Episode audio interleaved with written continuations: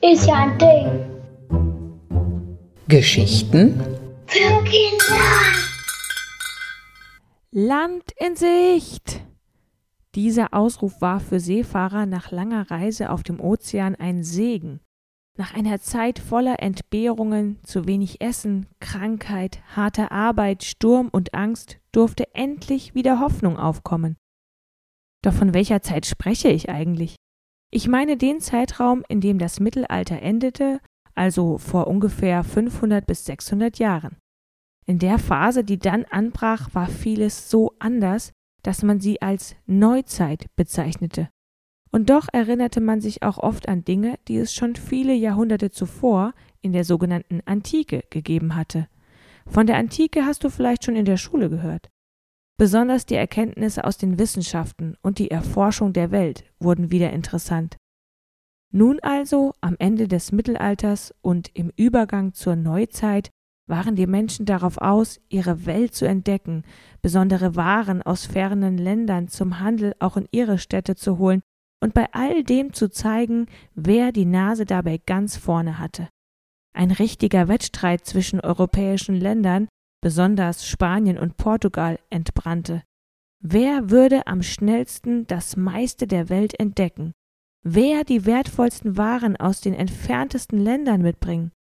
Die Seefahrt war dabei entscheidend, denn Flugzeuge gab es in dieser Zeit natürlich noch nicht. Mit Segelschiffen befuhren Seefahrer die Weltmeere und entdeckten dabei Gebiete, von denen man bis dahin hier bei uns noch nichts wusste. Dem portugiesischen Seefahrer Ferdinand Magellan gelang etwas ganz Besonderes. Er umsegelte als erster einmal die ganze Welt. Na ja, wenn man es ganz genau nimmt, hat selbst er das nicht ganz geschafft. Mit fünf Schiffen und 265 Seeleuten ist er 1519 aufgebrochen. Doch 1521 kamen nur 18 dieser Männer wieder in Spanien an. Magellan selbst war nicht dabei. Er war vor Ende der Reise durch einen giftigen Pfeil getötet worden. Und trotzdem bewies seine Expedition, dass es einen Weg um die Welt gab.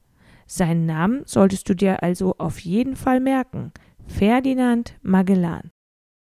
Du kannst dir vorstellen, wie aufregend diese Zeit war.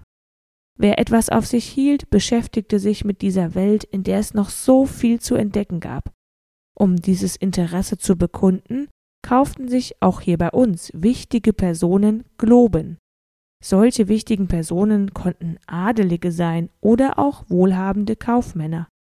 Zwei dieser Globen gibt es bei uns im Badischen Landesmuseum, denn sie gehörten den Markgrafen von Baden. Es gibt einen Himmelsglobus und einen Erdglobus. Solche Paare wurden damals oft zusammengekauft. Beide wurden 1630 in Amsterdam hergestellt. Das liegt heute in den Niederlanden. Die Kugel des Erdglobus misst 66 Zentimeter im Durchmesser, gut zwei lange Lineale, wie ich immer zu sagen pflege. Ich finde einfach, dass jeder ein langes Lineal vor Augen hat. Oder nicht? Er ist jedenfalls recht groß, und ich kann mir gut vorstellen, wie die edlen Herren im Kreis darum standen und sich angeregt unterhalten haben. Die Erkenntnisse über die Welt mussten auch im 17. Jahrhundert noch ständig angepasst werden, da manche Küstenlinien einfach ganz anders aussahen, als zuerst gedacht wurde. Das sieht man auch an unserem Erdglobus.